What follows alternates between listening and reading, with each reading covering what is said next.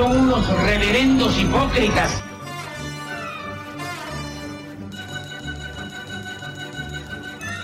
¿Por qué no suben a la tribuna a responderme si son tan hombrecitos? Tú te puedes reír, tú puedes decir lo que tú quieras, pero tú mientes.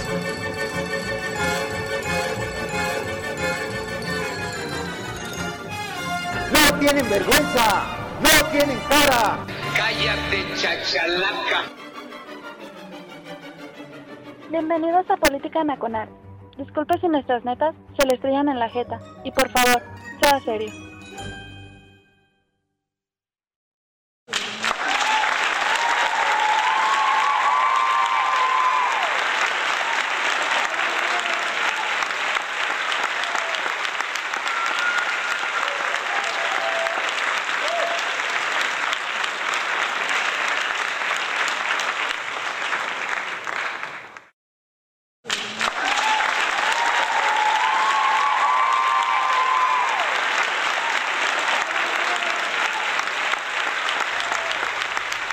Gracias, gracias. Hoy hubo aplauso doble. Qué bien, ¿no? Ya basta, ya, criatura, suficiente. Ya fue demasiado papacho. Hola a todos, soy Oscar Chavira dando comienzo a Política Nacional en radiotuiteros.com, la casa de Política Nacional. Eh, ya casi 12 años, ¿no? Mire, hoy es el último programa de la doceava temporada. Este, muchos, muchos dicen, no, no creo que haya 12 temporadas. Sí, empezamos en el 2010 a hacer esta especie de análisis eh, político de a pie, sí, así rasposón, ¿no? Así, muy barrio, como diría el camarada presidente del sindicato del TAG, Corazcón, sí, y vamos a cerrar con este programa la, la doceava temporada. Eh, nos vamos a tomar dos días para ir a broncearnos, a marcar la línea de la tanga en alguna este, playa paradisíaca de, este, esta especie de país, ¿sí? antes de que ya no podamos disfrutar ni siquiera de las playas, ¿no? Eh, y regresaremos por ahí de principios de agosto a festejar el doceavo aniversario del programa y abrir pues la tercera temporada, pues, la de la buena suerte, ¿no? Este. Gracias amablemente a la gente que se está congregando ahí en el TAG, está avisada. Sí, 15 días de vacaciones para que el sindicato también tome nota y haga eh, la correspondiente circular para que todo el mundo pues goce de ese periodo de vacaciones en el TAG. Eh, agradecemos enormemente a la gente que eh, nos escucha vía podcast al jefe de postproducción de Política Nacional, Chava Pérez Fauno, que es el encargado de, nuestras redes sociales, de nuestras redes sociales de los podcasts, ¿no? Y prometemos, ajá, ahora sí, eh, ahora sí en este inter que vamos a estar en ausencia, pues poner los podcasts ahora sí en el Patreon para que no haya problemas por si acaso nos agarran en offside ¿no? A alguno de los streaming de podcast eh, a los cuales está usted suscrito. Eh, hoy tenemos un tema interesantísimo porque ya se pusieron las tostadas a tostón, ¿sí? Y ya hablábamos eh, los dos programas antepasados con el maestro Don Vix, con Arturo León, León Economista, con Eduardo Villasana, pues que las elecciones de Domex, ¿sí? el, último gran bastión periodista, pues se está convirtiendo en un punto medular de lo que de la antesada del 2024 y tan es así que mire antes de que empiece ya lo que vendría siendo la jornada electoral de Domex que inicia por ahí de enero del año que entra, pues ya están poniendo los cocolazos dentro del Jurásico Institucional eh, muy duros. Alito, Alito Moreno le sacan audios, un día sí, otro no. Y pues por lo que salen los, audios de esta mujer, eh, de esta quimera llamada Laida Sansores, sí, pues las cosas están muy duras dentro del, del revolucionario institucional. Mire, el Chavira participó ahí en una reunión de fuentes que ni te imaginas y no, hombre, las cosas están tremebundas ahí en lo que va a suceder en Nedomex. Y miren, como decía un célebre maestro de la, Facultad de Ciencias Químicas que me dio este, clases, el ingeniero Núñez Trejo, pues me traje al analista más rudo que tenemos aquí en los micrófonos de Política Nacional. Y como decía Núñez Trejo, pues les va a doler, pero les va a gustar. Está conmigo desde hace un buen ratote, ya también va a cumplir muchos años en Política Nacional, mi estimadísimo Fernando Dorac. Fernando, buenas noches. El PRI. ¿Llegará algún día en que despertaremos y el PRI y el dinosaurio ya no esté ahí? ¿Cómo ves tú la perspectiva actual del PRI hacia el futuro? Bueno, quiero empezar con un chiste que se decían los priistas durante muchas décadas. Y el chiste era que ningún priista iba a ser juzgado por corrupción en ningún momento, porque si caía uno, de pronto iba a caer otro. Y la EVA iba a acabar siendo tan larga que todo el mundo iba a caer y si todo el mundo caía, ¿quién se quedaba a pagar la luz? Y ahorita justamente creo que la principal lucha del PRI, irónicamente, es la lucha por qué grupo se va a quedar a apagar la luz. Y ese es un tema muy importante, es decir, ¿por qué los partidos ahorita están colapsando? Una persona o un político joven y ambicioso se va a meter a un partido porque sabe muy bien que la militancia, que si se esfuerza, va a tener cierto beneficio, sabe muy bien que, puede ganar algo, pero puede ser competitivo en otra parte, eh, sabe muy bien que de todas formas estar en un partido te va a dar muchos más beneficios que tener una vida, que, que hacer la política de manera independiente. Y el problema ahorita con los partidos tradicionales es que poco a poco están perdiendo terreno, poco a poco están perdiendo bastiones. ¿Y qué es lo que va pasando? Ya los incentivos de continuar con una carrera política ya no están en los partidos tradicionales, ni en el PRI, ni en el PAN, ni en el PRD. Los incentivos para hacer una carrera política están en un partido que está creciendo, Morena, o tal vez está en el está en MC, que aunque muchos rechinen dientes, em, es un partido que está creciendo y su apuesta nunca fue ni las elecciones de 2022, ni las del 23 lo van a hacer, ni las del 24. Está pensando en 2030. Eh, por lo tanto, un joven político ahorita está dando cuenta que mientras conforme se están achicando los espacios, conforme están perdiendo bastiones de mayoría, el último refugio para hacer una carrera política es a través de las listas del partido. Es decir, más o menos coaligarse juntos con los otros partidos, hacer una, hacer una solución pues, muy hechiza y muy provisional que es va por México y a través de eso tratar de ganar cierta competitividad con la Unión. Pero eh, si los partidos no se dan cuenta que hubo una debacle, hubo una, una derrota y un fin de época en 2018, va por México es una solución momentánea.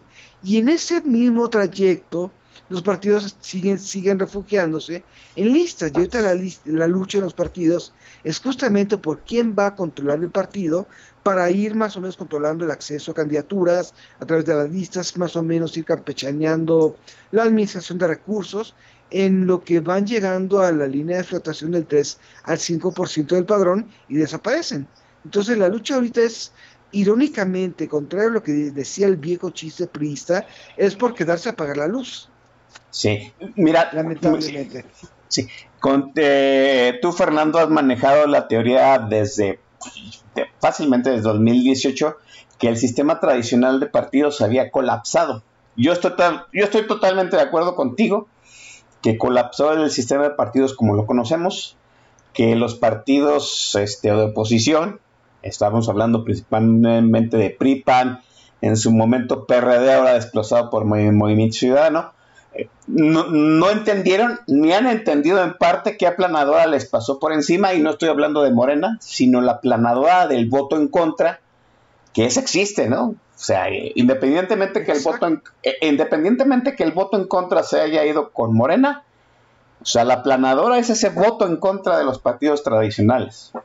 Y que ahora se trata, vamos, quizá muchos están decepcionados de haber votado por Morena, pero esa decepción hacia lo que está haciendo el presidente López no quiere decir que los vaya a regresar a votar por el PRI PAN. Una, pregunta, si ese sistema de partidos que colapsó y ya no funciona, la lucha interna de los del PRI, por ejemplo, que bueno, estamos hablando de, de ese caso ahorita, pues no, tiene, no tendría causa, ¿no? O sea, en realidad el PRI está tratando de sobrevivir en algo que ya no le funciona. ¿Tú qué dices? El PRI puede, eh, puede funcionar fuera de ese sistema de partidos que él moldeó y que de alguna forma permeó al resto del sistema. Es una gran pregunta porque me he entrevistado con muchos jóvenes milenias priistas y muchos de ellos ya están comenzando a ver otra parte. ¿Por qué? Porque tanta es la competencia por apagar la luz que simple y llanamente muchos de los partidos ya se están resignando a quedarse en un grupito cerrado, mismas, mismas caras de siempre, más o menos ir dando juego a jóvenes, pero porque son hijos de, sobrinos de, queridos de. Sí. No tanto por una elección territorial. El PRD ya se está dejando morir en ese sentido y sospecho que el PRI también. Entonces la juventud ya está comenzando a ver hacia otras partes en estos momentos. Ahora, ¿qué es lo que va a pasar? Yo creo que en algún momento entre 2024 y 2027, lo que quede del PRI, lo que quede del PRD y Movimiento Ciudadano van a comenzar a pactar un partido de centro izquierda. Y eso va a significar, y, es, y en ese escenario la pregunta va a ser, ¿quién va a ser el socio mayor? ¿Quién va a ser el partido que parta el queso, que defina qué se va? Y bueno, pues uno pensaría que sería el PRI, pero igual llega a ser Movimiento Ciudadano en ese momento. Eh, eh, estás tú hablando, eh, estás tú diciendo ahorita que entre 2024 y 2027 estamos hablando de, o sea, pasada la elección presidencial. Sí, o sea, ya, ya no hay tiempo para hacer eso antes de la elección presidencial. No, ya no hay tiempo, es decir, los, la oposición cree que va por México realidad es un fetiche discursivo que no significa nada, va a ayudarles a salir del paso. Eh, están apostando a que un discurso que no tiene, una idea que no tiene discurso, no tiene narrativa, va a barrer con Morena y va a barrer con descontento. Y lamentablemente va por México puede dar soluciones en, en, entornos donde hay mucha movilización de personas que odian a López Obrador, puede tener cierto impacto en ciertas zonas urbanas. Quizás Durango pueda explicar un poco, un poco ese, ese miedo a López Obrador, pero hay mucho más indiferentes que, que gente que odia a López Obrador. Y lamentablemente no, no están haciendo nada por esos indiferentes en realidad. Y mientras sigan creyendo que ahora sí viene eso, y ojo, también estoy poniendo en, en, el escenario que quizás a muchos de los líderes de estos partidos les conviene engañarnos, Cierto. porque de todas maneras perdiendo gana. Eh, yo creo que están, eh, están confiando en eso y, y si lo que quisieran es reformar el sistema de partidos, debieron haber empezado desde más o menos el 2 de diciembre de 2018 a hacer un proceso de reforma, un proceso de autocrítica, pero por ejemplo, cuando estaba diciendo eso en aquel entonces, pues me, este, todo el mundo gritaba, no, es el niño listito que se cree que todo el mundo, que se sabe todo, y muchas tarugadas de esas, pero se debió de haber hecho eso desde hace, hace cuatro años, pero siguen entrampados en falsas soluciones, falsas expectativas, y lamentablemente cree que la unión de todos va a ser o la unión de todos, entendiendo que los tres tienen negativos, va a dar un positivo, eso en las matemáticas se da. me, me, me, encanta esa, esa, esa expresión que tú usas acerca, acerca de Va por México, que dices que es un placebo. Bueno, para los desentendidos, no, para los desentendidos, placebo en un término farmacéutico es pues, una sustancia inerte, una sustancia que no tiene un efecto farmacéutico y nada más crea una estimulación emocional de que el paciente se sienta mejor, ¿no? Pero vamos, es, es, es este esto es una cuestión de autosugestión. El placebo es una situación de autosugestión. Ahora, hay que decirlo, ¿no? En, en, en, en términos farmacéuticos, hay placebos que tienen tal poder de autosugestión que funcionan como dice Fernando Dora, si en matemáticas dos negativos dan, un positivo, en farmacia los placebos funcionan, pero pues eso no lo podemos trasladar así de sencillo a la cuestión política. Tú, tú, estamos, tú has dicho el hecho de que ahora se están peleando dentro del PRD, dentro del PRI, cosa que yo jamás pensé que iba a suceder, por quién apaga la luz hacia el final. Creo que lo que hemos visto del 2018 para acá, y ya mencioné estos, dos partidos y voy a incluir al PRI, al digo al PAN, eh, eh, esa situación de me encierro, me atrinchero con mi grupo político para controlar el partido y empiezo a expulsar a los, este, que quieren reformas, a los que quieren autocrítica. Y a mí me parece que esa situación ya permeó entre todos los partidos. Aquí lo dijimos alguna vez, están nadando de muertito. Hacen como que son oposición, pero creo que están más en el sentido de, aunque perdiendo ganamos nosotros como la camarilla pequeña. E esa es una manifestación del hecho de que pues los partidos se van a negar tal cual a, cambiar, ¿no? Van a seguir defendiendo un modelo de partido político y que ya no funciona. E, ese es un peligro para la sociedad. Ese es un, yo creo que ese es el primer peligro en la boleta electoral, ¿no, Fernando? Es un gran peligro, pero quiero relativizarlo un poco. Es decir, para mí los partidos políticos a nivel federal son cadáveres vivientes en donde hay cierta esperanza, y eso lo hemos estado viendo en las elecciones de 2019, 20, 21 y 22, es en los partidos locales. Ya lo que pueden hacer Marco Cortés, Alito, sobre, sobre las elecciones en los estados es muy poco. Y lo que hemos estado viendo también a nivel estatal es que hay 32, hay 32 laboratorios distintos en cada partido sobre qué puede funcionar y qué puede no funcionar en ese sentido. Eh, incluso, fíjate muy bien cuáles son los estados que mantuvo, lo, que mantuvo el PAN en los últimos años. Chihuahua, Querétaro y Aguascalientes. En los tres hay una narrativa clara sobre qué representan como Estado, como partido estatal. Hay una noción clara de una, de una idea sobre desempeño. Y sobre todo, en el caso de Chihuahua y de Aguascalientes, son generaciones nuevas que han sabido completamente romper paradigmas de comunicación y ha sabido muy bien manejar eso. Eh, Tere Jiménez, desde la primera vez que compitió para la, alcaldía de Aguascalientes, ella dijo que dijo un día que iba a combatir los suicidios en Aguascalientes con elotes.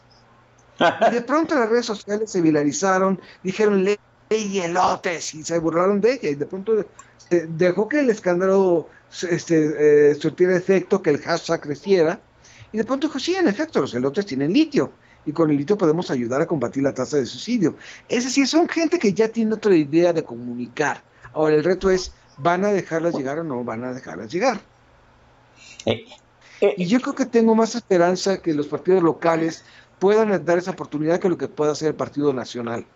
Fíjate, eh, fíjate hay una situación, yo diría muy, muy paradójica, ¿no?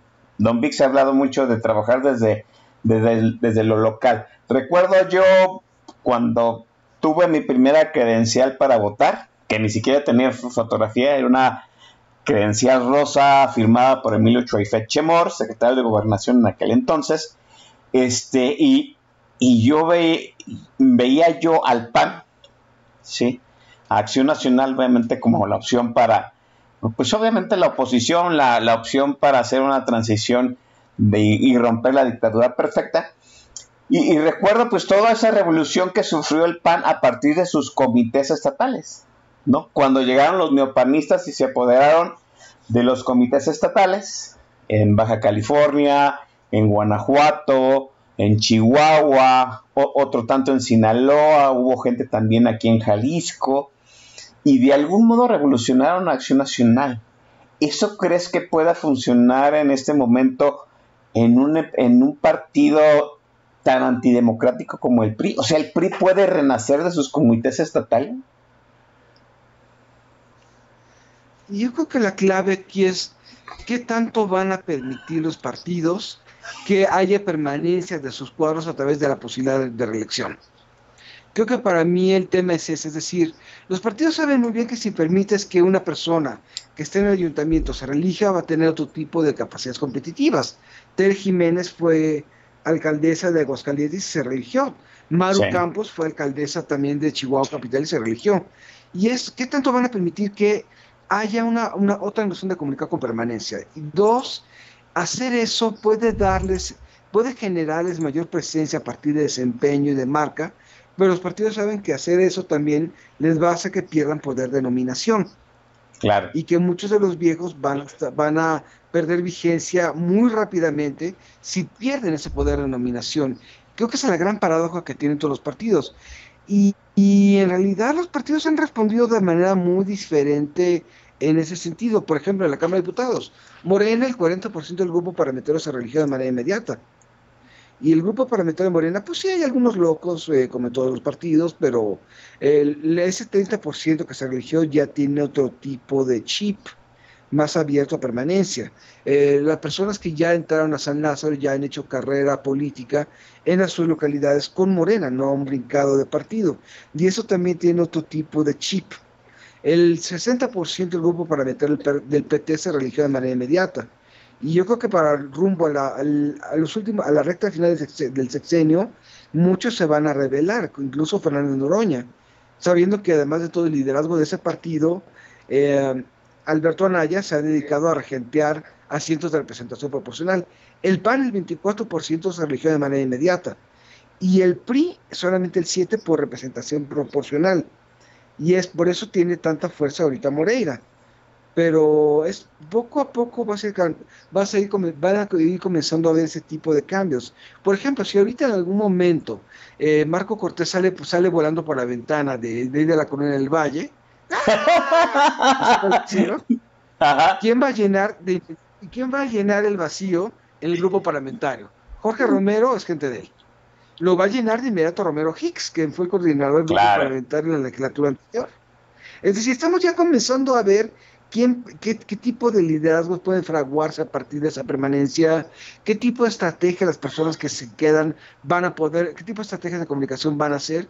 Y obviamente los partidos saben muy bien que si apuestan por eso, van a sobrevivir, pero van a sobrevivir a cambio que los viejos que se hagan obsoletos muy rápidamente. Y creo que esa es la paradoja. Van a dejar que el partido sobreviva, sabiendo que en, en 2024 van a tener que retirarse, o van a seguir mamando de los mismos del acceso a los cargos, sabiendo que posiblemente en 2027 pierdan el registro. De hecho, esa es la crisis interna de, del PRI, ¿no? Alito se niega a evolucionar al partido, se niega hasta renunciar a la dirigencia, ¿no? Y de alguna forma se siente presionado por esos liderazgos, este, vamos, esos viejos liderazgos que le piden que se renueve. Ahora hay que decirlo también, es, es, es, para, es paradójico que pues eh, Madrazo, ¿no? Madrazo vaya y le diga a Lito pues que se haga un lado para que se renueve. O sea, estamos hablando de un candidato presidencial eh, ya más quemadísimo que nada y le dice, oye, pues necesitamos que el partido evolucione cuando él mismo fue un lastre para que eso sucediera, ¿no? Pero de alguna forma... Ajá, dime. Sí, exactamente, creo que el tema es qué tanto van a querer rotación generacional. Y hay muchos talentos abajo en el PRI, pero ya se están yendo a otras partes, ya están, ya están comenzando a coquetear abiertamente con Movimiento Ciudadano, otros ya están coqueteando abiertamente con Morena, y en lo que se dan cuenta de eso ya se les fueron los jóvenes. Fíjate, ahorita, ahorita podríamos, yo saco en conclusión de lo que estamos comentando aquí, Fernando, dos cosas, ¿no? Uno, esa, esa reforma este, electoral que está proponiendo el presidente López Obrador, yo ya lo dije y lo analizamos aquí en un programa, pues es una reforma centralista, ¿no? Que le quita poder, poder de decisión a los, a, los comités estatales para centralizar las decisiones políticas y electorales en las dirigencias nacionales. O sea, López Obrador quiere que poderse seguir arreglando con los mismos de dinosaurios de siempre, a los cuales, pues ya sabemos, los tiene agarrados de la cola. Esa es una. Y, y, la segunda, el hecho de cómo Movimiento Ciudadano, ya lo dijiste tú, que está apostando al 2030, este, y su sistema de franquicias, pues ahorita podría, si, vamos, si yo fuera un político joven y diría, pues no quiero irme a Morena porque pues ni modo de ser eh, un pelagato del presidente más, pues el sistema de franquicias de Movimiento Ciudadano dice, pues tú te haces cargo de tu región y tu gente y yo te pongo el membrete, parece ser un algo más seductor que todo lo que ofrecen el resto de partidos, Fernando. Es seductor, pero los, los, los jóvenes periodistas con los que he hablado últimamente dicen, bueno, ok, perfecto, tienes esa, esa línea, pero ¿Qué tanto cuando es el, movimiento ciudadano crezca por el, esfuerzo que yo le voy a dar, va a, va a dar el siguiente paso para consolidarse como fuerza política más competitiva? Y todavía está esa duda. El movimiento ciudadano todavía no sabe que... El movimiento ciudadano le puedo admirar muchas cosas y lo he hecho, pero todavía no sabe qué hacer con lo que vaya creciendo, todavía no sabe cómo canalizarlo, todavía no sabe cómo tejer un una identidad partidista y no sé si tengan la interés para, para, eso, pero eso es lo que vamos a ir viendo a lo largo del tiempo. Sí, así es. Esos, esos jóvenes pristas con los que has hablado, o sea, se les ve el ímpetu de luchar dentro del partido, o sea, de sacar adelante el PRI. En mi opinión, que lo, que yo les digo es, bueno, esto ya no se vean como, casados con algo. Desarrollen su propia marca. Ahora, sabiendo que cuando esto colapse, van a tener que integrar otro partido que quieren ser. Quieren ser un socio fuerte del PRI que se va a, a, a formar un partido nuevo con su fuerza propia o quieren entrar con una mano por delante y, y otra por detrás al movimiento ciudadano. Bueno, e-, ese es un dilema que van a tener que resolver, pues sí, como tú dices, pasada las elecciones del 2024, que yo las veo cada vez más como este Thanos, ¿no? Que es, que que es inevitable que pues López Obrador encumbre pues, al que va a decidir quién es su sucesor, ¿no? Eh, déjeme dejar la charla aquí, vamos a lo verdaderamente bueno de este programa y sobre todo verdaderamente bueno cuando está Fernando Duraque aquí porque siempre, siempre nos receta, bueno, nos receta siempre buena música con la, con la, excepción de aquella vez que puso a Macedonia, ¿no? Este, Fernando, adelante con el micro para presentar la primera rola. Claro que sí, estoy haciendo eh, para esta ocasión una selección de Tears for Fears porque acaban de sacar un disco, se llama The Tipping Point y es excelente ese disco. Y quiero hacer fotos, una selección de cuatro canciones políticas de esa banda a lo largo de su carrera. Creo que la primera lo, lo recordaremos muy bien, la generación X.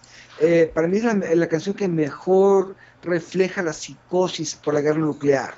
Y de hecho nunca, en ningún momento dijeron bomba, rusos o radiación, pero todos sabíamos de qué estaba hablando la canción. Se llama Mother's Talk y es del disco Song from the Big Share.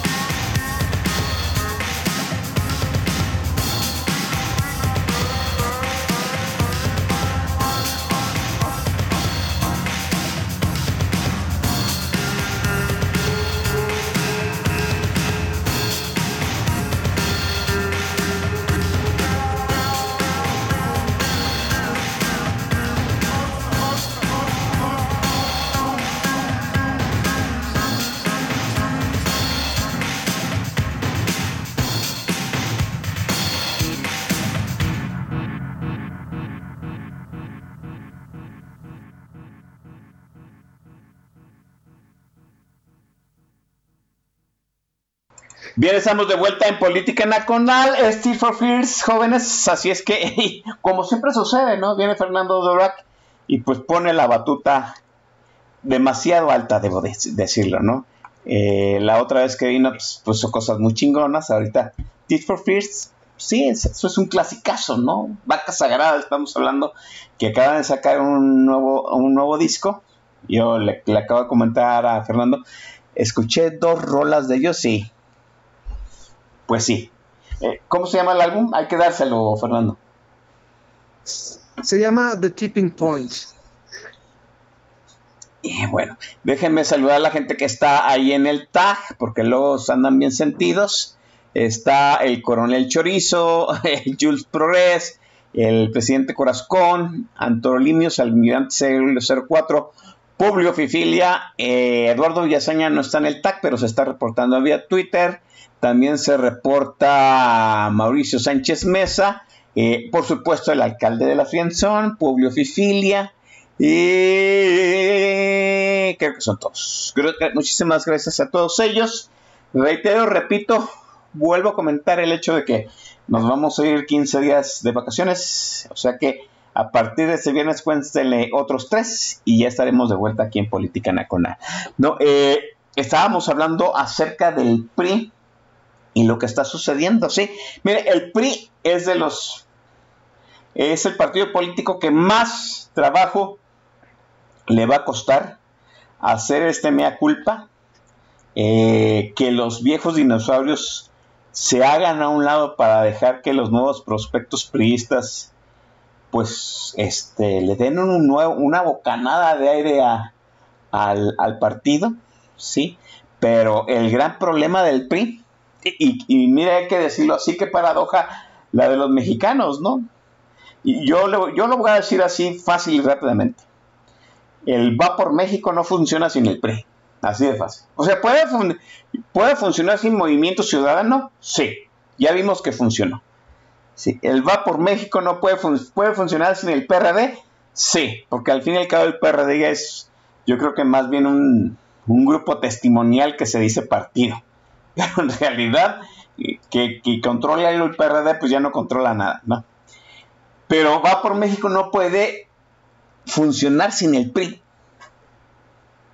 Y yo pensaba en su momento que no podía funcionar por la maquinaria electoral que asumimos todavía manejan los comités estatales y de alguna u otra forma la disciplina partidista pues todavía puede, puede trabajar esa maquinaria electoral como dice Fernando Dora, que pues vayan a ver ustedes lo que sucedió en Durango. De alguna otra forma, la maquinaria electoral priista, cuando se le dan incentivos, funciona. ¿Sí? Y, yo lo digo, quizá pues, es lo único para lo que nos sirve el PRI, para esa maquinaria electoral. Va por México, no puede funcionar sin el PRI. Pero el PRI, pues desafortunadamente tiene eh, pues una prueba, ¿no? Eh, una, una misión de, sobrevivencia que es la elección de Domex para el 2024. ¿Sí? Y yo le digo una cosa así, sin alianza, sin el PAN, con un candidato único PAN y PRI, pues yo no veo posibilidades de cómo gane. Sí, y por lo que yo escuché, el PRI se está neciando a irse por la libre con candidato propio. E, Edomex sigue. E, Edomex es la prueba de vida de, del PRI, Fernando. Mm, creo que siempre se le ha sobredimensionado a Edomex como una antesala de. Eh, como una antesala del, año siguiente, que, que son elecciones presidenciales.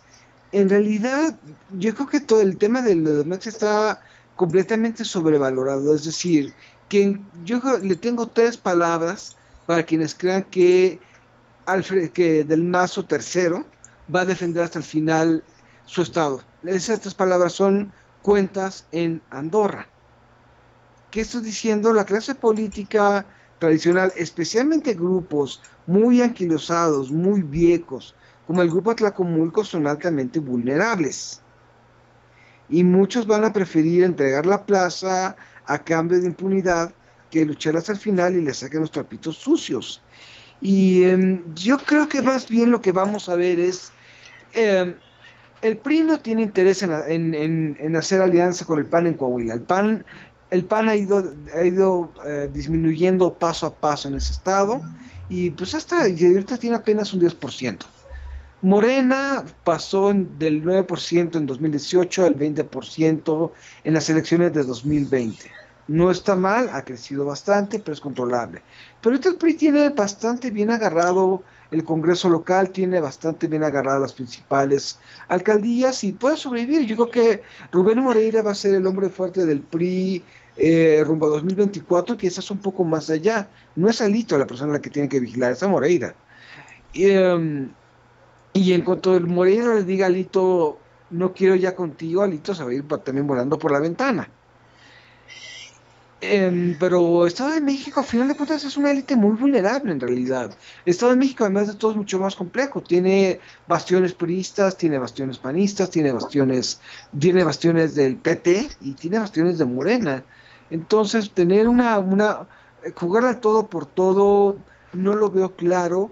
¿Y a quién van a lanzar que no sea vulnerable? Que ese es otro problema. el uno de los grandes problemas es, uno, la resignación de las viejas élites tradicionales a quedarse todo. El segundo problema es la vulnerabilidad de las clases, de, de, todas estas clases políticas. ¿A quién van a poner que no signifique un lastre, que no le saquen trapitos o que los tomadores de decisión le hacen a los gobernadores, como pasó en Hidalgo, Oaxaca, Sonora, Sinaloa, no vayan a querer entregar la plaza a cambio de que les den una embajada y les, y les dejen en paz? Y creo que en ese sentido no es importante Estado de México como tal, pero sí como un símbolo de algo. Y, en la caída del grupo Atlacomulco sería como que la gran, el gran acabose para el PRI. Eh, pero tengo muchas dudas. Yo creo que el PRI ya está pensando en entregarlo. ¿Qué van a hacer? Tienes el, grupo más el, grupo más corrupto y retrógrado del PRI y completamente vulnerable. Le puedes agarrar muy fácilmente de las partes blandas por donde quieras.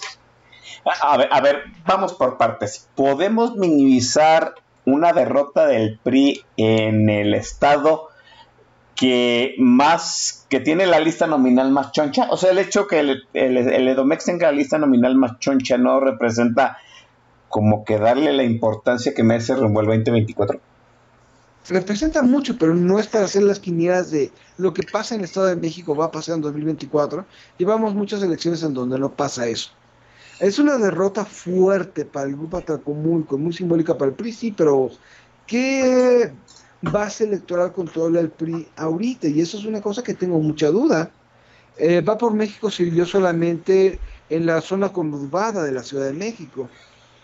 Por ejemplo, eh, Morena, tiene, Morena tiene ya todo el oriente de la ciudad del, del estado, buena parte del sur eh, el PRI solamente quizá le queda Valle, Valle de Rabo y dos otros municipios más. Es decir, creo que ya ahorita es mucho más la idea de un grupo Atlacomulco que un grupo Atlacomulco fuerte. vamos al segundo punto, el punto de la impunidad. Yo, fíjate, yo estoy totalmente de acuerdo contigo y a mí me parece que a muchos analistas políticos se les pasó esa situación, ¿no? El hecho de esta carpeta de investigación contra Peño Nieta que pusieron a Pablo Gómez a, a vocífera con, su, con el bozarrón que tiene Pablo Gómez, ¿no? O, sea, yo dije, pues, Pablo Gómez pues, es un perro que no, es un perro que ladra pero no muerde, perdón. No, lo ponen ahí porque pues, el señor pues parece un anciano respetable, tiene un bozarrón, eh, echa pa'lante, y sí, hay gente que le compra el hecho de, no, pues, Pablo Gómez es, de cuidado. Pues no, yo no lo pienso que sea así. Y pienso más que esa carpeta de investigación de Peña Nieto, pues es un mensaje este, cifrado para Del Mazo, ¿no? O sea, del, eh, del Mazo se ha visto muy conciliador con el gobierno federal. De hecho, pues, las veces que se le ha solicitado que asista, por ejemplo, a la inauguración del, del aeropuerto, Sí, pues ahí ha estado. Por ahí hay una columna, no recuerdo de quién, ¿sí? que habla del hecho de, del mazo, ¿no? De todo lo que ha pactado el mazo con el gobierno federal, que el gobierno federal de alguna u otra forma lo tiene, lo tiene apapachado. Tan es así que muchas reformas estatales que la planteado en el Congreso de Edomex se lo han palameado también la fracción parlamentaria de Morena en el Congreso local. Yo sí pienso que esa carpeta de investigación de Peña Nieto pues es un mensaje cifrado a, Del Mazo. Pero pues al fin y al cabo, como tú, como tú dices, Fernando, pues que el grupo Atlacomulca, Atlacomulco pierda en Edomex, pues a mí me parece que es la señal de que pues busca, búscate refugio en otro lado porque nosotros ya no tenemos futuro. ¿Tú crees que Del Mazo esté ya en condiciones de dar esa señal? Ah, porque a mí me parece, o sea, dejaría a Moreira como el hombre fuerte, estoy de acuerdo. Pero a mí me parece que Moreira con Coahuila no es lo suficientemente grande como para contener la desbandada que vendría de que, de que el grupo Atlacomulco se entregara la, la plaza, ¿no? ¿Tú qué opinas, Fernando? Pues en realidad, yo dije cuentas en Andorra porque le encontraron a Del Mazo cuentas en Andorra hace unos años. Y esa fue la primera aprobada. Yo no creo, como coincido contigo, yo no creo que la intención sea enjuiciar a Peña Nieto, no lo van a hacer. Pero con tal que estén refrescándole a la gente que esa clase política tradicional perdió por algo en 2018, perdió por escándalos por, como Peña Nieto, basta y sobra para el gobierno para mantener un para mantenerlos movilizados. Es, es el recordatorio que miren, estos son los que perdieron en 2018 y perdieron por corruptos. No estoy diciendo, y no me voy a meter en el discurso de si son más corruptos de Morena o no. Estoy diciendo que es muy convincente para mucha gente manejar la imagen de ese pasado corrupto. ¿Por qué? Porque, porque ese pasado corrupto puede que los, las personas que odian a López Obrador la, este, parezcan preferirla. Pero ese grupo no tiene, no tiene mucho de dónde crecer. Estoy diciendo que hay un grupo de personas que afines al presidente que se van a sentir vengados y hay un grupo de indiferentes que van a decir, vamos a correr a Morena para traernos esto de vuelta. Claro que no. Y ese es el tema, no hay, mientras se, siga asociando a los viejos rostros de siempre con esa vieja clase de política, Morena va a seguir avanzando.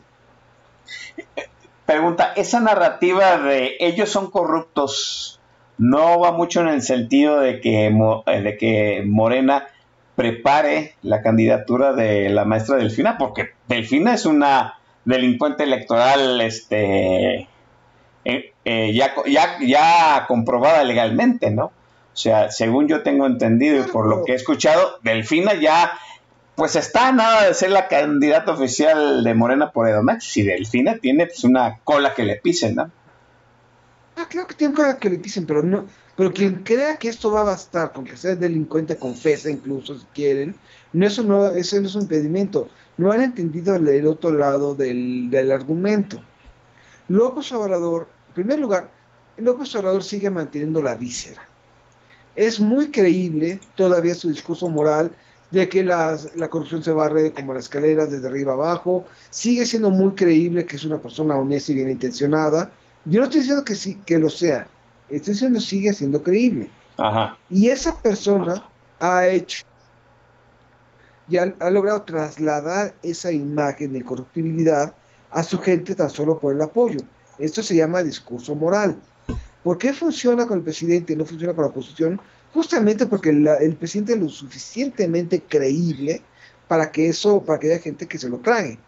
El momento que esa, esa credibilidad moral la pierde el presidente, va a ser, va a ser quien pueda, pero todavía la mantiene. Y eso hace que durante 2018, y los que no lo vieron, eh, no, no pasaron de noche de 2018, todo eso bastó para que él absolviera, y es la palabra, absolviera a todo mundo por corruptelas, a cambio de decir ya no lo voy a hacer. Obviamente lo van a seguir haciendo, pero es que pero fue creíble el tema de la absolución. Y eso es lo que no están viendo. Sí, pueden ser unos zampones los que, los que promueve el presidente, pero mientras el presidente sigue siendo creíble en su discurso de honestidad y de purificación, va a seguir avanzando en esto. Por eso funciona en un lado y no va a funcionar en el otro.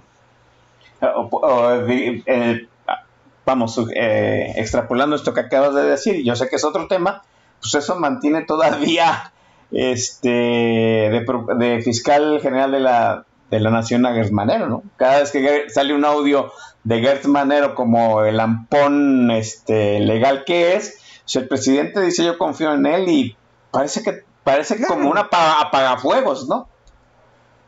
Desde luego, y por eso mismo, sí, eh, para muchos es creíble que Manuel Barde fue un prócer de la izquierda. Mm, Eh, Por eso para muchos es creíble que Félix Salgado, Salgado Macedonio es un luchador social. Y por eso no es creíble, bajo esta extrapolación, que Alito sea una víctima del sistema. Sí, sí, sí. Porque todavía el peso de repudio moral está en, en ellos. Y no se están dando, y creen que haciendo las mismas tácticas del presidente, van a librarla. Ah, Cuando estoy diciendo aquí que es una soberana estupidez. Aquí Eduardo Villasana está planteando una teoría, ¿no? Una teoría muy malsana.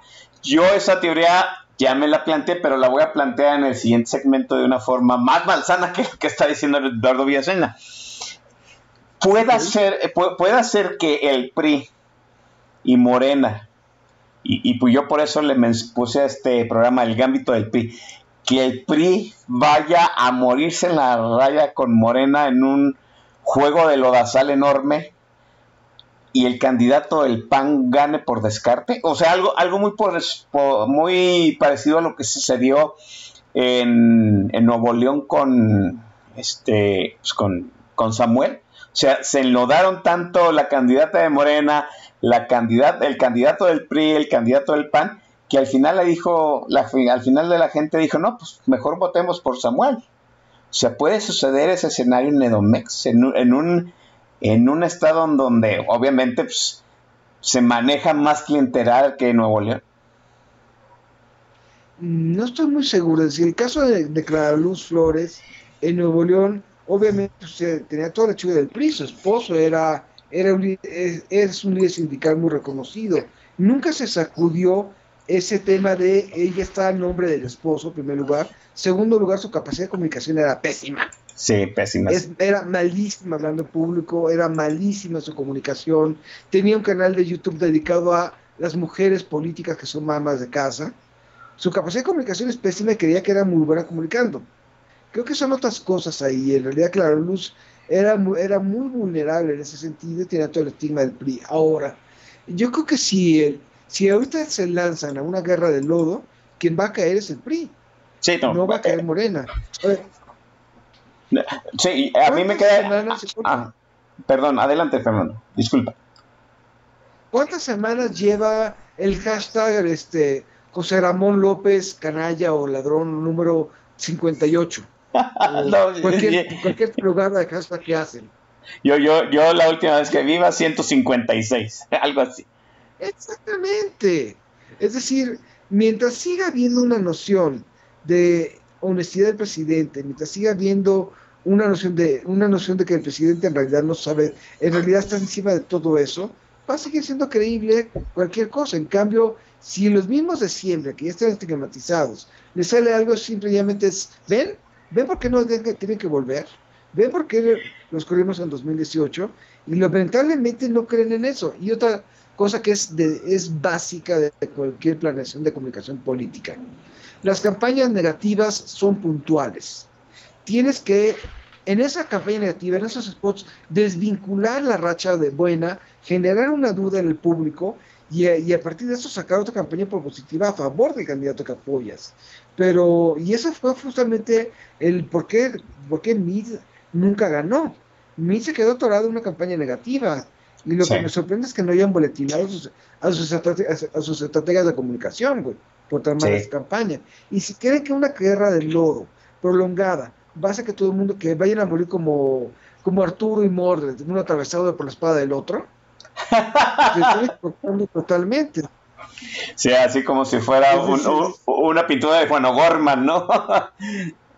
Exactamente, digo, creo que están cometiendo un error de cálculo tremendo. Mientras siga siendo creíble que los que, de, que la vieja clase política perdió por algo, y siga, sigue siendo creyente que López Obrador tiene buenas intenciones, eh, y mientras sigan, y, mientras- y toda vez que presentan un candidato que sea más medianamente competitivo y emocionante, pues van a, va a seguir, va a seguir avanzando Morena. Morena, me les voy a decir el momento en que Morena va a comenzar a perder. Uno, ya no existen los viejos políticos de siempre a quienes, a quienes decirles, ven, están proponiendo las mismas personas. Segundo escenario, Morena comienza a partir de divisiones internas y la, ausencia de un hombre fuerte y no logre institucionalizarse internamente, comienza a sufrir decisiones territoriales de tal forma que haya gente que diga, ah, mira, esta posición ya sirve de algo. Lo mismo que pasó con el PAN en los 80. El PRI comenzó a desmoronarse, entró otra nueva, otra nueva gente, como bien decías al inicio, los bárbaros del norte, los empresarios, y ahí es cuando comenzaría a ganar otra vez, pero creer que va a ganar tan solo por el descontento es una fantasía muy bonita que ya nos ha costado, ya nos ha costado tres años de pifias. Sí, sí, definitivamente. Déjeme, eh, déjeme poner en pausa la charla con Fernando ahora, porque luego viene una tesis más macabrona que traigo por aquí y quiero consultarla con Fernando, pero mientras que le dé la segunda dosis de Tears for Fears. Adelante, Fernando. Bueno, la, siguiente canción viene del tercer álbum de la banda, The Seeds of Love, y es una de las más sutiles y más inteligentes canciones de protesta política, más allá que en su, momento le hayan, hayan dicho que era un fusil de los Beatles. Se llama Sowing the Seeds of Love.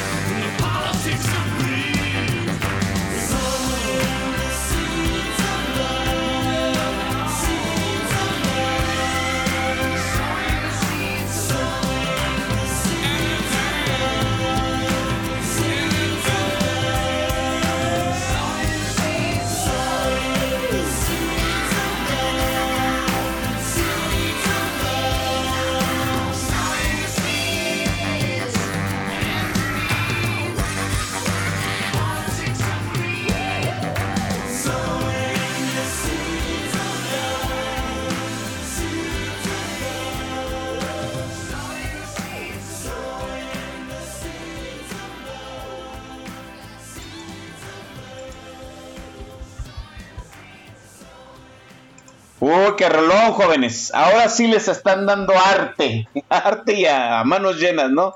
Eh, Showing the Seeds of Love de Tears for Fears. Qué rolón. Qué rolón, tototata. Eh, el Jules, eh, ahí está mi estimadísimo Jules Guitar, eh, que le mando un gran abrazo. El miércoles estuvimos en la reunión este, de la cofradía Tapatía. Le mando un gran abrazo a Bien Respondona, que ahorita está. La mandaron otra vez a la congeladora Bien Respondona, chales, ni aguantan nada.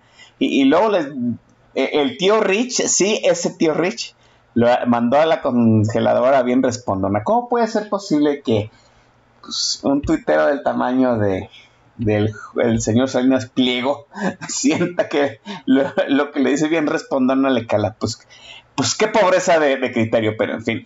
Eh, le mando un abrazo a Gabo Navarro, que anduvo por ahí, a mi tocayo Oscar Constantino, sí, y al más joven del grupo, que es León Economista, y estuvimos todos departiendo amenamente y haciendo, eh, romantizando el narco, ¿no? El Chaviro luego se, se agarra haciendo este, debates imposibles y estuvimos romantizando la actividad económica del narco, pero pues esas son otras cuestiones. Déjeme decirlo así, ¿no? Y yo sigo pensando, eh, sí, muy probablemente, como dice Fernando Dora, que estamos viendo la elección de Domex desproporcionadamente con respecto al 2024, pero pues ya vimos, ¿no? El, tal parece que los que ahorita mantienen el poder en Edomex, obviamente emanado del grupo Atracomulco, pues a lo que los analistas dicen, a los guiños que tiene del mazo tercero con López Obrador, y a que López Obrador les va a, a desatar pues la maquinaria electoral de Domex, de, de, Morena, ¿sí? Ahora sí dicen que hay maquinaria electoral de Morena y la van a des, desatar en Edomex, pues tal parece que el PRI, el PRI va a perder el Estado de México, al menos va a ser uno, uno, va a ser el derrotado. No sé si Morena vaya a ganar, todavía está en el aire el escenario de que pues, el PAN por descarte pueda sacar avante la elección. Obviamente, pues hacen falta también algunos meses para ver ya cómo va a quedar definida la boleta electoral de Domex. Pero por lo pronto, como sea, Edome, este, el PRI pierde en Edomex. Ahora bien, sí, eso, en la teoría de Fernando Dora, que de el va por México es un placebo, pues la pregunta es, ¿la muerte del PRI yo sé que le conviene al presidente. La gran pregunta es, ¿la muerte del PRI no le conviene también al PAN? O sea, el PAN, el PAN podría estar en la estrategia de dejar morir al PRI y, y nos iríamos a un escenario después del 2024, pues a un bipartidismo muy, muy extraño, ¿no? Ese bipartidismo que en algún momento se sucedió en los años 80, en donde pues había, había un partido hegemónico con el gobierno federal y una oposición más bien este una oposición testigo que era Acción Nacional cuyo fuerte eran los, este, los algunos comités estatales en algunas zonas del país. O sea, en cierto sentido, políticamente nos regresaríamos a los años, pues a inicios de los años 80, antes de que llegaran, como ya habíamos comentado, los Broncos del Norte. ¿Crees que el PAN apueste a ese escenario bipartidista, que el PRAN le convenga que el PRI, que el dinosaurio ya no amanezca un día, Fernando? Yo creo que va a ser mucho más complejo el escenario rumbo a 2027, que para mí va a ser el inicio de la reconfiguración del sistema de partidos. Es decir, el sistema ahorita va a ser, el sistema de partidos que va a venir, va a ser un sistema de partidos mucho más descentralizado que el que conocemos. Los partidos políticos colapsaron, pero se van a reconstruir desde lo local, poco a poco.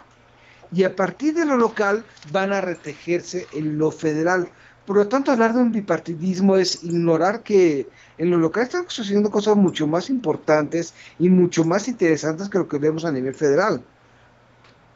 En lo local vamos, estamos viendo 32 laboratorios distintos para los partidos y más de 2.000 laboratorios distintos a nivel municipal.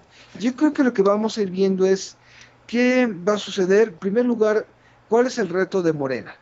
El reto de Morena es ¿Cómo le van a hacer para sobrevivir cuando falle López Obrador? Si falla López Obrador y Morena no es un partido sólido, vamos a tener en dos años después de la desaparición de López Obrador un obradorismo de izquierda, un obradorismo de centro y un obradorismo de derecha. Y en ese escenario, lo que quede de los partidos de oposición se van a decantar hacia alguno de esos obradorismos, creyendo que así van a relanzarse. Y ese es el escenario argentino y no se lo recomiendo a nadie. Eh, si Morena logra, a pesar, con sin, en contra o a pesar de López Obrador, hacer sus propias bases, sus liderazgos autónomos, va a ir convirtiéndose en una especie de partido pragmático como lo fue el PRI en su momento. Eh, lo cual tampoco va a ser necesariamente una muy mala idea. Eh, por lo tanto, Morena tiene el reto de qué va a hacer sin un hombre fuerte. PAN, el reto es qué van a hacer cuando tengan, cuando tenga gente con arraigo, con arraigo propio, y esa gente con arraigo propio sepa que para ser competitivos van a tener que bajarle el discurso conservador. Exacto. Y eso va a ser distinto en cada uno de los estados. Y, aquí las dos, las soluciones para mí van a ser una, la que me, me, me interesaría muchísimo ver es PAN convirtiéndose en un partido liberal, lo cual es muy probable. Y la probable es un partido descentralizado muy similar al Partido Republicano estadounidense, que es decir, una coalición de partidos conservadores locales, más o menos coligados en torno a una agenda demócrata cristiana, no tan radicales como los, como los Estados Unidos, naturalmente, afortunadamente, y con diversos matices de conservadurismo según los estados, que creo que es lo que va a ir pasando con el PAN. PRI, eh, vamos, a, vamos a ir viendo que quizás en algunos, en algunos este, estados se reconfigure de manera competitiva a partir de municipios y posiblemente podamos hablar de eso y va a ser la preparación al Partido Socialdemócrata de 2027. Movimiento Ciudadano, Movimiento Ciudadano puede ambularse, pero es el que mejor ha entendido que el país se va a descentralizar, que el sistema de partidos se va a descentralizar. Sí. Es el que mejor ha entendido hacia dónde van las cosas sabe muy bien que mm, voto, la promoción de voto chilango de 2021 no la podía haber hecho en el Bajío. Pero también sabe muy bien que no, le, no vale la pena invertir en el Bajío más allá de Jalisco. ¿Por qué? Porque no era ganable en, ningún en ninguna forma. Ha apostado Movimiento Ciudadano a alcanzar el 3% en todos los estados para tener ya un registro local. El siguiente paso va a ser a trabajar para tener una bancada, más o menos una bancada de entre el 10 y el 15% de los diputados en cada estado. Y a partir de eso, vamos a ver si tienen la capacidad de seguir tejiendo o va a seguir dependiendo de Yuawi. O sea, si va a seguir cada tres años. Pero ese es el reto más interesante de, de Movimiento Ciudadano. Si logra darse campanazo, va a seguir dependiendo de un buen jingle. Sí, no, eh, pero creo que no lo veo, no veo un bipartidismo. Creo que, creo que va a haber dos grandes bloques hegemónicos a nivel nacional es no entender que el sistema de partidos irremediablemente se va a centralizar Y eso va a implicar una cosa mucho más complicada en equilibrios y en pactos, que el creer que esto se va, se va a hacer un bipartismo pro o anti López Obrador, porque López Obrador se va a retirar en algún momento. Ahora, lo que mejor podemos aspirar es a que se retire bien, a que se retire eh, por lo sano, a que la, que la siguiente persona que lo vaya a suceder lo traicione porque lo va a traicionar y lo haga retirarse a alguna villa y el Morena siga su propia vida siendo un hombre fuerte. Pero creer que esto va a ser pro o anti López Obrador después de 2024 es no entender tampoco hacia dónde va. Y si queremos salir de esto, necesitamos pensar hacia adelante, no, no irnos fundamentando en, no, no fundamentarnos en los supuestos operativos de este sexenio. Eh, ¿Qué, qué, qué, es, ¿Qué sería más sano para la sociedad mexicana, Fernando, desde tu perspectiva? ¿Que el PRI pierda Edomex o que el PRI gane en el Edomex? Que el PRI pierda en el Edomex, yo creo.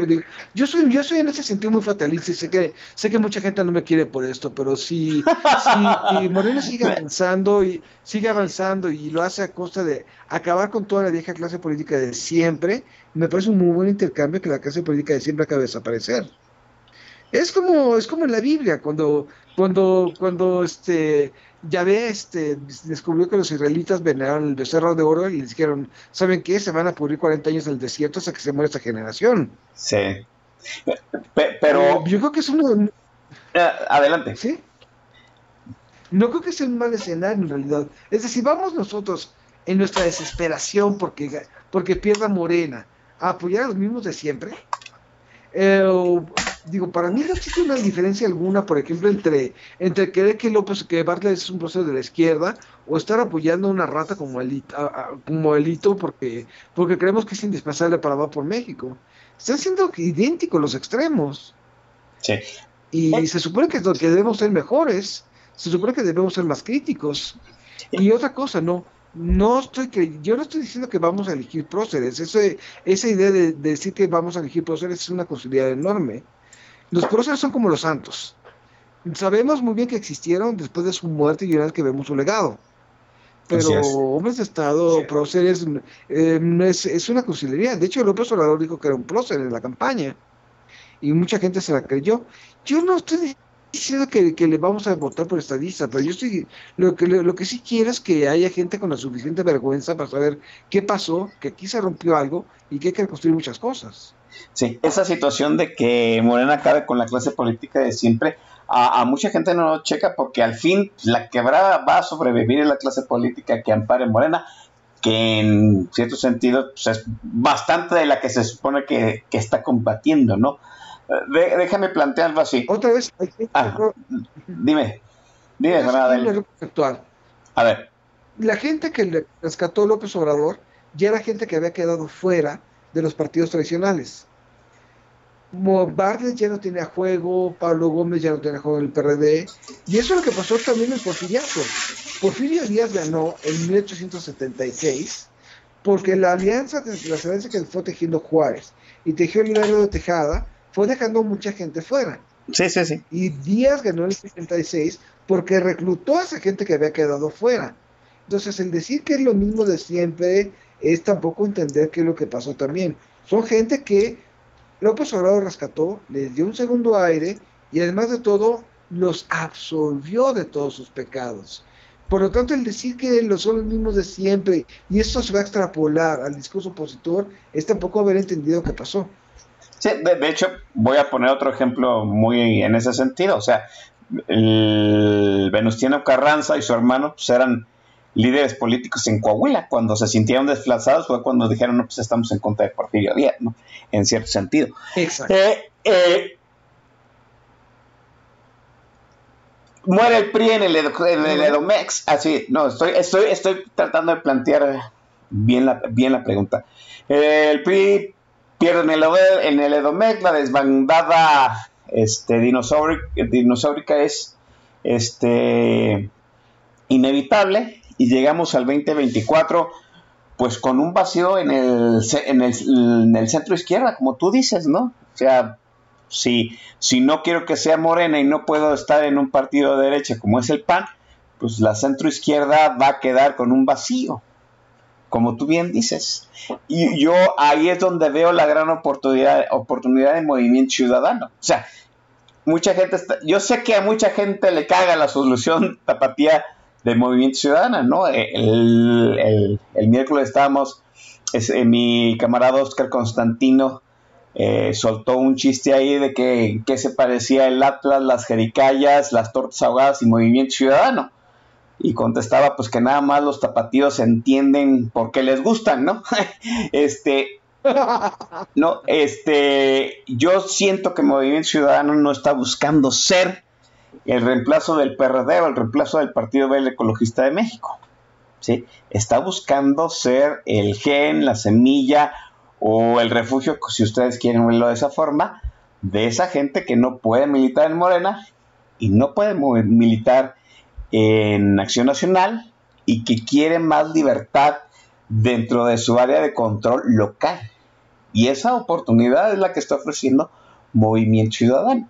¿Sí? De alguna forma, yo sé, eh, como Fernando lo dijo, ¿sí? yo creo que todavía no está todavía bien amalgamado cómo va a funcionar esa estructura, porque pues es, no hay hoja de ruta en, una, en, una, en un partido así. ¿Por qué? Porque todos los partidos siguen pensando en la estructura de antes y que ya vemos que esa estructura anquilosada, antigua, centralista, corporativista, este, disciplinada, pues no va a salvar al PRI de lo que le va a suceder en el 2024. El PRI, el PRI va a morir. O sea, ahora sí podemos decir que para el 2024 ya no va a haber dinosaurio o se va a convertir en un en un partido testigo como el PRD, Fernando? Yo creo que aquí una, un escenario de pérdida del, del, PRI en el Estado de México, creo que puede generar la rebelión interna necesaria para que se pueda, reformular el PRI. Hay un vacío de liderazgos, ya no hay referentes y va, a depender de los milenios hambrientos que hay en esos partidos. Si es suficientes, pueden incluso tomar, el PRI y, tratar de generar un segundo aire que pueda llevar a, que el PRI sea el socio mayor en, la reconfiguración de 2027. No sé, digo, pero creo que eso no, no creo que necesariamente se vaya a traducir en pánico, eh, sino vamos a ver quizás en, un momento de necesidad que puedan surgir nuevos liderazgos. Y si ese momento de, necesidad hace que acaben de colapsar los viejos y comiencen a haber otros tipos de referentes, me parece una cosa muy sana. Vamos a ver. El PRI pierde Domex. Ya va por México, este sí por México se convierte en otra cosa más que placebo, ¿no? En, vender agua embotellada como remedio mágico. O sea, sin el PRI no hay sí por México. Pues se convierte en el tlacote, no en agua de tlacote, yo creo. Algo así, exacto, sí. Eh, dijo que, dijo que va por México, obviamente, pues va a seguir articulando una, va a seguir articulando el miedo a López Obrador. Obviamente, en una desbandada purista se va a ir en tres partes. Una parte se va a ir a Movimiento Ciudadano, otra parte se va, los más tecnócratas se van a ir al PAN. Y este, porque ahorita el PAN está volviendo hasta, hasta está, está permitiendo el resto hasta, este cuate Alarcón. Pues están recibiendo a todos, ¿no? Eh, y otra parte se va a ir a, a Morena. De hecho, si recordamos muy, bien, Roberto Madrazo en la campaña de, 2000, de 2006 coqueteó con, con, el, con, con el PRD diciendo que eran primos hermanos. Así es, sí. sí. Yo creo que una desbandada se va a ir tripartita hacia esas, hacia esas tres partes. Ahora, vamos a ver si los que vayan quedando les sale el coraje para, para hacer algo distinto o, o los que se vayan quedando van a preferir administrar la, administrar la derrota hasta que pierdan la, franquicia. Va a ser una cosa muy interesante, pero ciertamente em, el, PRI, el PRI en sí mismo le que está en su, está en su recta final de vida y su, su recta final de vida es 2027. La recta final de vida del PRD es 2024. Estamos hablando que el PRI muere en el 227, el PRD en el 224. No, no, ah. no, hay, no hay una viabilidad, eh, bueno, en tu, en tu visión, Fernando, no hay una viabilidad de, del bloque opositor electoral para el 2024. Sí, sí, pero van a ser espantapájaros. pero siempre fueron espantapájaros. Es decir, em, vamos, ¿qué vas, ¿qué vas a hacer? Yo le hubiera dado credibilidad a Va por México si en 2021 hubieran, hubieran comenzado a, a postular nuevas caras, hubieran apostado por nuevos rostros. Y pues, ¿qué, ¿a quiénes postularon? A Cuadro, A los mismos de siempre. Zavala. Exactamente. Acril. Ahora, ganaron los, Acril, ganaron los mismos de siempre porque en los distritos a los que se postularon había tanto odio hacia Morena y hubo una movilización tan grande de gente en contra de Morena que ganaron. Pero si Morena presenta candidatos competitivos en esa zona, lo vuelve a ganar. Sí, definitivamente sí. Bueno, pues ahí está, jóvenes. Así lo dijimos, dijimos que va a ser doloroso, pero los iba a gustar. Ahí está la perspectiva de, de, de, de- del PRI. Es un gambito, ¿no? ¿Saben ustedes qué es un gambito en ajedrez? Es la muerte útil de una de las piezas. A mí me parece que la única utilidad que vamos a sacar de, de Domex es en cierto sentido que se vayan los viejos y de alguna forma, pues, quede algún algún y se forme un nuevo Jurassic Park dentro del PRI que apueste a un partido en la medianía entre el PAN y Morena. Eh, Fernando, la penúltima rola de Tears for Fears para retornar y despedir este fenomenal programa contigo.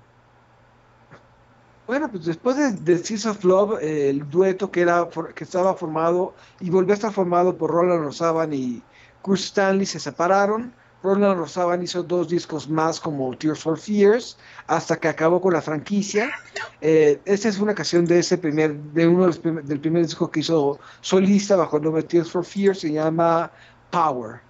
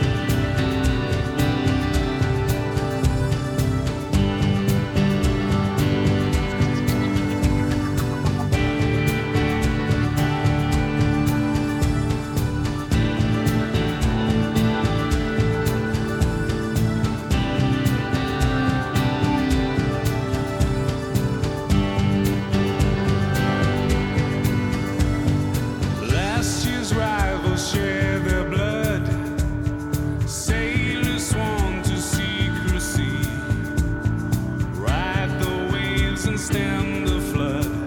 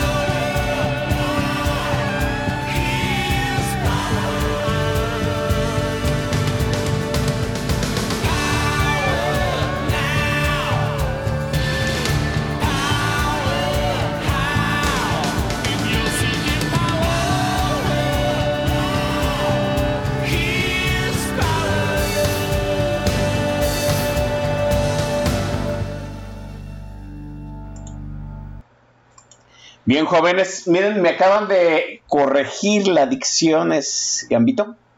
Gambito. Entonces, voy a hacer 100 planas, se las voy a mandar al domicilio de Jules Pro, por supuesto, por haberme corregido la pronunciación de Gambito de, de, este programa. Eh, este programa, independientemente de esa situación, pues ha sido fabuloso. Siempre es placentero, doloroso y agradable hablar con Fernando Duac, sí, dice él que es un apologista de- de- de- del pesimismo, pues yo también soy un pesimista y entonces ha sido muy gozoso tenerlo aquí como siempre y desde hace pues ya un buen ratote. Fernando, te agradezco enormemente que pues, siempre este, acudas a nuestro llamado, cedas tu tiempo y sobre todo compartas tus ideas, Fernando. Gracias. Mi querido Oscar, para mí es un placer también estar contigo. La paso muy bien cuando estoy con ustedes en Política Nacional y me encanta la interacción. Y agradezco muchísimo todos los comentarios en, en Twitter, los agradezco bastante. Y bueno, pues como siempre, gracias por tenerme contigo. Sí, no, gracias por las ideas y gracias por el playlist, ¿no? Vuelvo a decir, salvo el día que nos presentó Macedonio, todo bien. Y, y creo que hasta, hasta lo de Macedonio fue ilustrativo. Eh, nos despedimos, camaradas combativos. Soy Oscar Chavira, les agradezco enormemente haberme acompañado, pues, estas 12 temporadas. Si todo pasa, si todo sale bien en la oficina de recursos humanos, estaremos de vuelta en tres semanas para aperturar la treceava temporada de Política Nacional. Mientras les agradezco el placer de estar con ustedes durante todo este tiempo. Eh, Fernando, una última, una última intervención para presentar pues este rolón del último discazo de Tears for Fears. Adelante. Claro que sí, pues este ya es el último disco. En 2004 se volvieron a reunir Orzábal y Stanley. Hicieron un disco que se llamaba Every Loves, Everybody Loves a Happy Ending, que pasó sin pena ni gloria. Y acaban de sacar este nuevo disco, The Tipping Point. Y esta es una canción que es una gran reflexión sobre la libertad y la responsabilidad. Se llama No Small Thing.